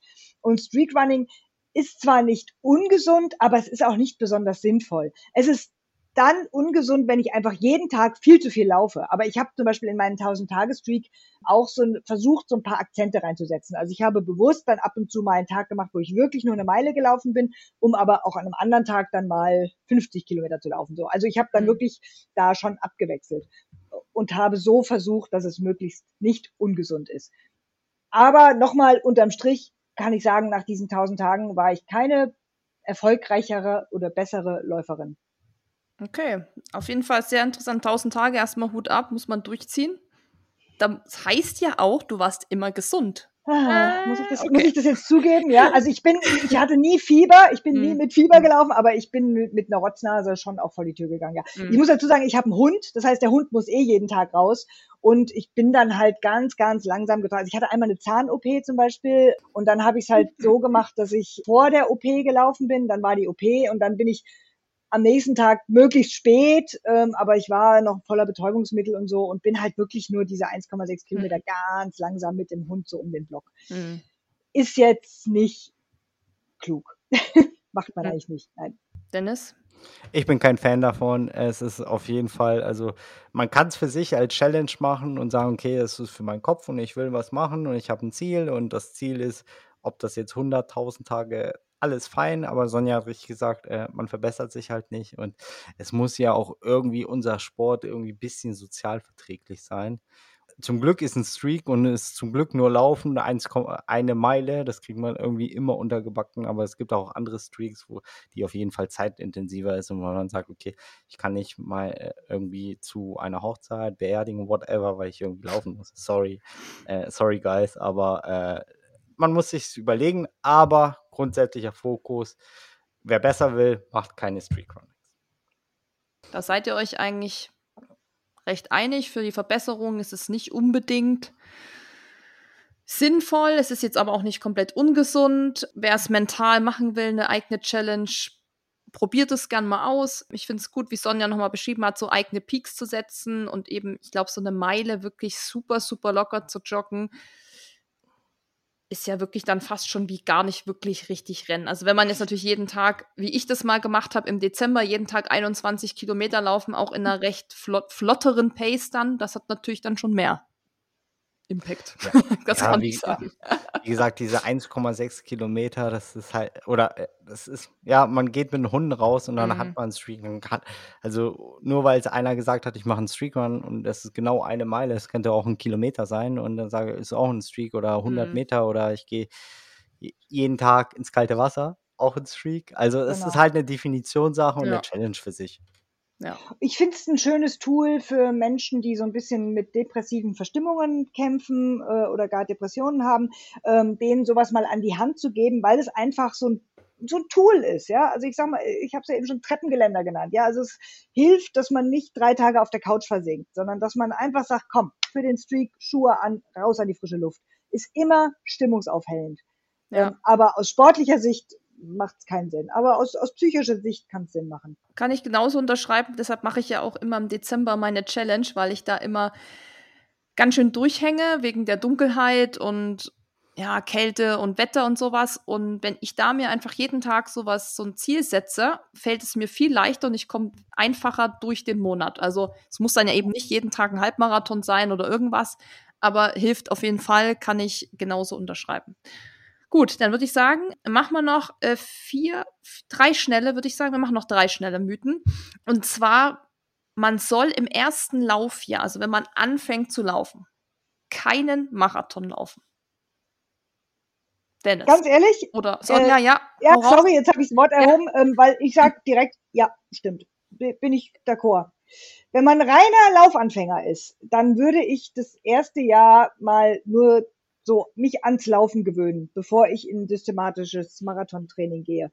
Also ich bin jetzt auch ein Coach, der natürlich aus jedem Marathonläufer das Beste rausholen will. Ich möchte immer, dass man den Marathon bestmöglich läuft.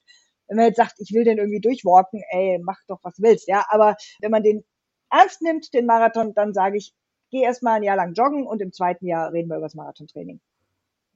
Dennis. Sehe ich auch, Marathon ist keine Bierdeckelwette. Und äh, das ist auch schon ein Impact. Und fangt doch mal klein an. Habt doch mal Spaß beim Laufen. Also, was bringt euch ein Marathon, sich durchzuquälen, 40 Kilometer? Weil das ist ja das Schöne an Stadtmarathon, diese Stimmung aufzusaugen und auch äh, sehen, okay, die Leute feiern an und es gefällt doch ein, macht doch einfach mehr Laune, wenn man fit ist. Also, ich sehe es genauso. Und natürlich ist immer die Frage, woher kommt der? Hat der nie Sport gemacht oder hat er 15 Jahre Fußball gespielt und hat irgendwie eine Ausdauer, dann kannst du sagen, okay, wir starten an und äh, zum Ende des Jahres mache ich einen Marathon und dann oder sagen, okay, lass uns mit einem Halbmarathon und dann entscheiden wir im Sommer, wie es aussieht, wie, wie es dir taugt und sowas. Und dann kann man natürlich sagen, aber grundsätzlich kein Marathon. Okay, das seid ihr euch auch relativ einig. Haben wir noch zwei schnelle. Und zwar man sollte lieber walken, anstatt langsam zu laufen. Ja, das kam auch aus der Community. Ähm, ich gehe mal davon aus, dass damit gemeint ist, vielleicht gerade auch in Richtung Anfänger gedacht, dass es vielleicht besser ist, einfach stramm zu gehen, als sich jetzt lang, sehr, sehr langsam rennend fortzubewegen. Vielleicht auch wegen Sehnen, Bänder, was auch immer.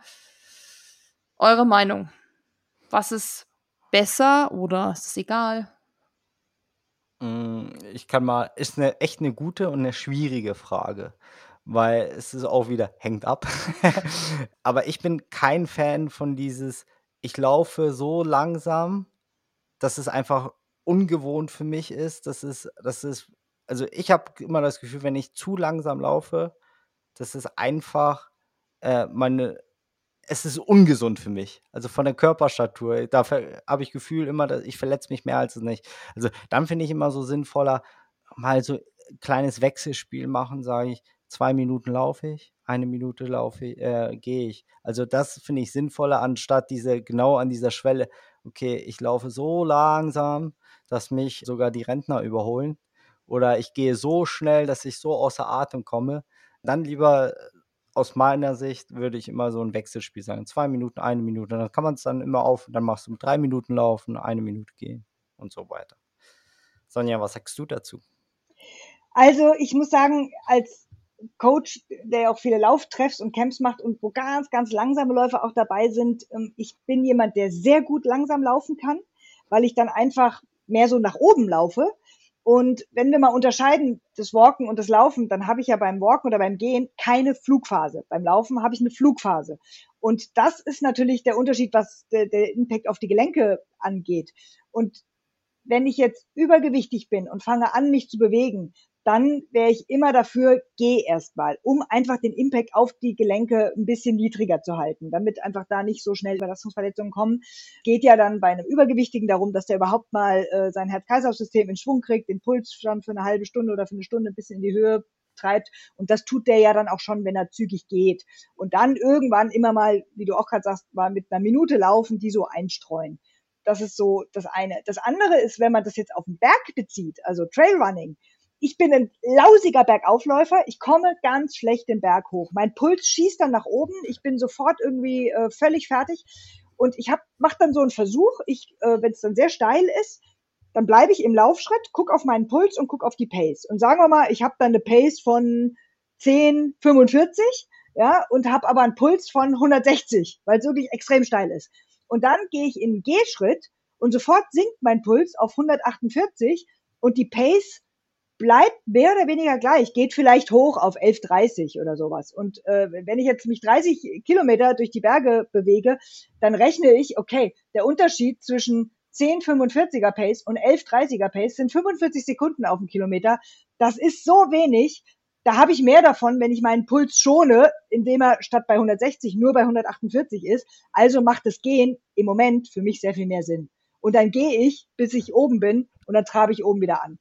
Also an dem Punkt da macht für mich persönlich jetzt Walken dann mehr Sinn als Laufen. Aber wenn ich im Flachen mit meinen Laufgruppen unterwegs bin, dann trabe ich lieber, weil ich möchte dann einfach so diese, diese Flugphase weiter aufrechterhalten. Also auch hier wieder, es kommt drauf an. Halt ist es ja ein Mythos. Genau. genau. Und habt ihr ja gut erklärt. So, dann machen wir jetzt noch den allerletzten. Da geht es auch ein bisschen um das Thema Dehnen, Stretching auf keinen Fall nach harten Einheiten dehnen. Ja, das kommt daher, dass man bei harten Einheiten kleine Muskelrisse verursacht. Das klingt jetzt ganz dramatisch, ist es aber gar nicht, sondern ähm, das sind einfach winzige Risse, die bei einem, also wenn ich hart ablaufe oder ein ganz intensives Intervalltraining mache oder so, also wo, ich den Muskel sehr, sehr, sehr beanspruche, ähm, das ist ganz normal. Und die heilen dann auch wieder. Es werden dann Prozesse in Gang gesetzt, die dafür sorgen, dass diese kleinen Muskelrisse wieder zuwachsen, sage ich mal salopp. Wenn ich jetzt dann nach so einem intensiven Training genau diesen Muskel dann extrem in die Länge ziehe, dann ziehe ich diese Muskelrisse sogar noch weiter auf. Und daher kommt es zu sagen, nee, bitte nicht nach intensiven Einheiten auch noch intensiv den Muskel dehnen. Du kannst diese kleinen Verletzungen nur noch ver verschlimmern, vergrößern. Was aber nicht heißt, dass ich gar nicht dehnen sollte. Also ich man muss dann erstmal andere Regenerationsprozesse anschubsen in Form von, jetzt höre ich erstmal auf zu laufen, dann trinke ich was, dann esse ich was, dann packe ich mich warm ein und fünf Stunden später in einem schönen warmen Ambiente dehne ich mich ein bisschen durch. Das wäre so meiner Meinung nach der richtige Umgang nach harten Einheiten. Dennis, dehnst du dich? Ich sag, ich stimme da Sonja zu, das sagt ja aktuelle Stand der Wissenschaft und wenn er sagt, irgendwie nächstes Mal ist es lieber, tu dir Eiswürfel immer drauf und reib sie ganz dolle in zwei Jahren und so lange, bis das Eis schmilzt, dann ist es halt so. Also dann ist es wirklich, und ich sage auch nicht vor zehn Jahren, äh, wenn die Leute gesagt haben, denen ist gut, dass es da komplett falsch war, weil es war zur damaligen Zeit das, was man untersucht hat, die Ergebnisse waren da und man hat es auch versucht. Wir entwickeln uns weiter, was ich auch anfangs gesagt habe. Frauen sind keine kleinen Männer. Vielleicht ist es da auch Unterschiede zwischen Mann und Frau. Und in Zukunft werden wir sagen, ja, Männer, die sollen sich dehnen, weil die, die Muskeln sind schon so hart, die halten das auch bei Frauen nicht. Ich weiß es nicht. Ich kann es nicht beurteilen. Dafür ist die Wissenschaft da.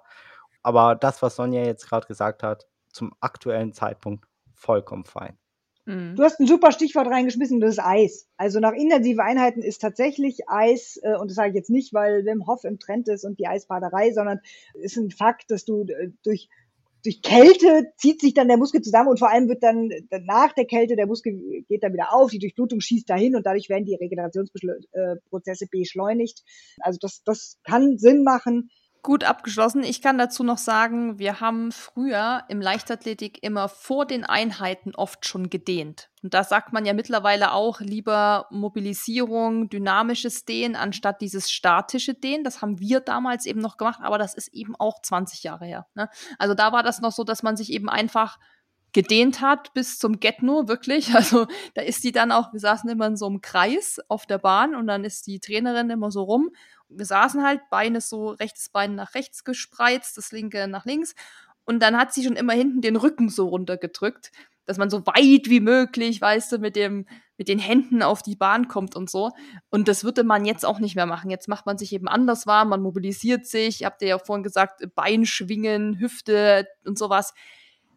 Wie gesagt, das war eben damals noch so der Stand der Dinge.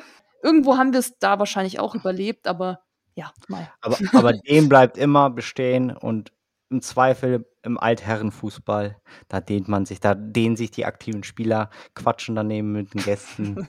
also Altherren, das ist, um, ach, um Laufen zu vermeiden als Fußballer, ach, ich dehne mal. Ich muss noch mal genau. was dehnen. Ich genau. kenne das auch alles.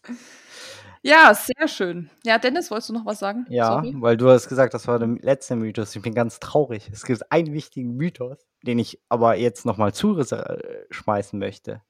ist, ist ein 30-Plus-Lauf für eine Marathonvorbereitung wichtig? Also, wenn ich äh, direkt antworten darf, dann sage ich okay. nicht unbedingt. Also, das Problem ist die, die Zielsetzung und wie schnell ist jemand und eigentlich coache ich sogar lieber nach Zeit und nicht nach Kilometern. Also du solltest schon drei Stunden am Stück laufen, wenn du einen Marathon vorbereitest. Das Problem ist aber, dass jenseits dieser drei Stunden Marke die Verletzungsanfälligkeit überproportional ansteigt. Das heißt, wenn jetzt jemand den Marathon in fünf Stunden plant und hat dadurch also ein Renntempo, was langsamer als sieben Minuten pro Kilometer ist. Und ich schicke den jetzt auf die Piste und sage, mach heute mal 35 Kilometer, dann ist der fünf Stunden unterwegs.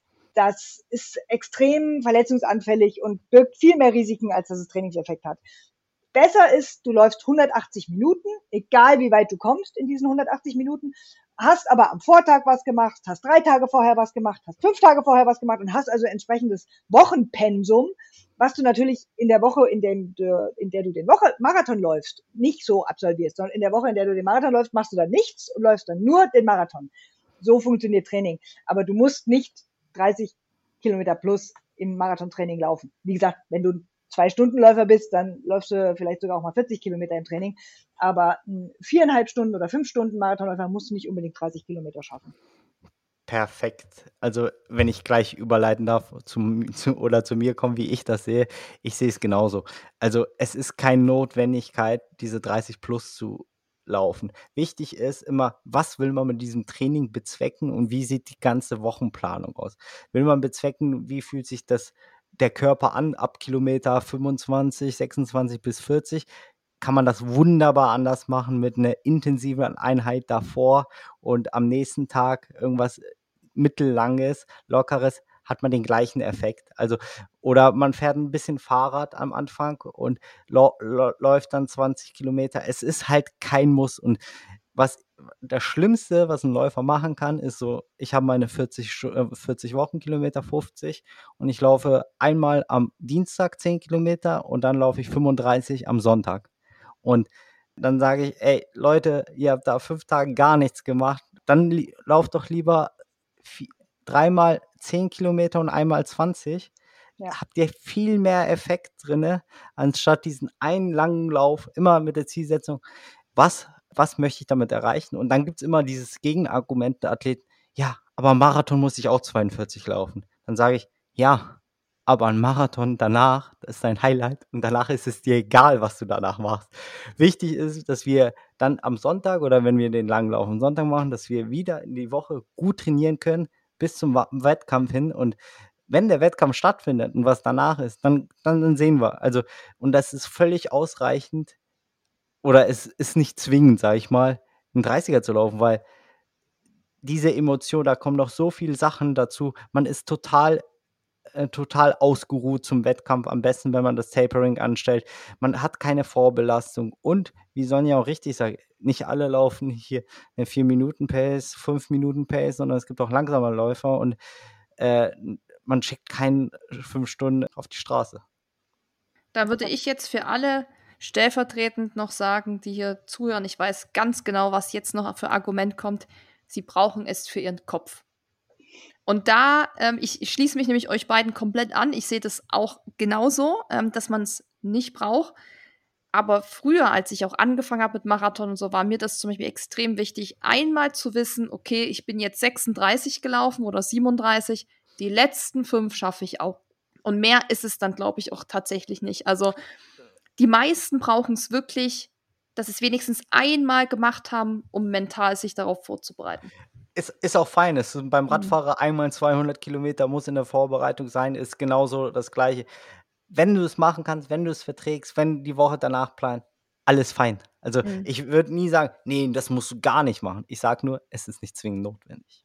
Aber dann sollen alle die, die jetzt zuhören und die dieses Argument auf der Zunge hatten, es ist, ich brauche so meinen Kopf, ähm, die sollten für sich jetzt einfach mitnehmen, den Kopf befriedige ich doch damit, dass ich weiß, die Summe aller Trainingskilometer machen am Ende meinen Marathonerfolg aus. Und wenn ich meine zehn, zwölf Wochen den Plan absolviert habe oder das mir selbst aufgeschriebene Training äh, so hingekriegt habe, wie ich es mir vorgenommen habe, wenn ich auf eine Mindestwochenkilometerzahl über zwölf Wochen von mindestens 42 Kilometer in der Woche gemacht habe, dann schaffe ich am Tag X auch die 42 Kilometer am Stück. Also 42, das ist das absolute Minimum. Ähm, aber ihr wisst, was ich meine. Also die Summe aller Kilometer ist viel, viel, viel entscheidender als dieses einmal 36 geschafft haben in der Vorbereitung. Das finde ich ist doch ein wunderbarer Abschlusssatz. Ich habe mir den nämlich auch gleich mal notiert, weil der sehr gut ist, Sonja. Die Summe aller Trainingskilometer macht den Marathonerfolg aus. Und damit, glaube ich, können wir die Trainingsmythenrunde hier auch abschließen, ähm, weil ihr habt einfach richtig viel Gutes gesagt, also nicht nur den Mythos jeweils belegt oder wie auch immer, sondern ihr habt wirklich super viele Tipps ja auch mitgegeben. Also ich glaube, dass hier viele auch was mitnehmen konnten, gerade jetzt auch bei dem letzten Punkt oder Thema Nüchternläufe und was wir da nicht alles hatten. Es gibt natürlich noch 50.000 andere Mythen, also da waren noch so viele in meinem Postfach, das war wirklich der Wahnsinn. Aber ich glaube, das waren so die meistgenannten und auch die, wo ich dachte, das ist vielleicht ganz cool, wenn man da wirklich mal was zu sagt. Ich bedanke mich sehr zuerst mal bei Sonja, dass du heute dir die Zeit genommen hast und mit uns darüber gesprochen hast, mit deiner Expertise. Du kannst gern hier noch mal irgendwie sagen, ähm, wenn du Trainingspläne anbietest, Camps, wo findet man das, wie kann man dich erreichen? Du kannst hier alles platzieren, noch was du möchtest. Das ist lieb. Also erstmal vielen, vielen Dank. Es ist mir eine große Freude, wenn ich dazu beitragen durfte, ein paar Mythen aus dem Weg zu räumen und ein bisschen, ja, wie du schon sagst, Expertise und das Volk zu hauen. Und wer mit mir zusammenarbeiten möchte oder mit mir gemeinsam laufen möchte, genau in den Camps oder via Online-Coaching geht das und einfach meinen Namen googeln oder auf meine Homepage gehen, sonja von opel.com ist meine Homepage und da findet ihr den Kontakt zu mir und alle Infos, wie man, wie man mit mir was läuferisch erreichen kann. Sehr schön. So, und dann haben wir noch Dennis. Den kennt ihr ja schon, da müssen wir nicht mehr viel zu sagen. Äh, den könnt ihr natürlich auch gern mal googeln. dann seht ihr, was er noch so macht. Aber auch danke, Dennis, dass du auch hier gemischt hast heute. Und ja, dann würde ich sagen, wünsche ich euch noch einen wunderbaren Tag und alles Gute. Danke, liebe Susi. Danke. Bleib du auch gesund und immer motiviert. Das bin ich auf jeden Fall. Danke euch. Tschüss. Ciao. Wenn dir dieser Podcast gefallen hat, hinterlass uns eine Bewertung und abonniere diesen Kanal, damit du auch in Zukunft keine Folge mehr verpasst. Für noch mehr Motivation und Trainingstipps folge uns auf Instagram unter dem Namen RunSkills sowie auf Facebook und Pinterest oder besuche unsere Website www.runskills.de.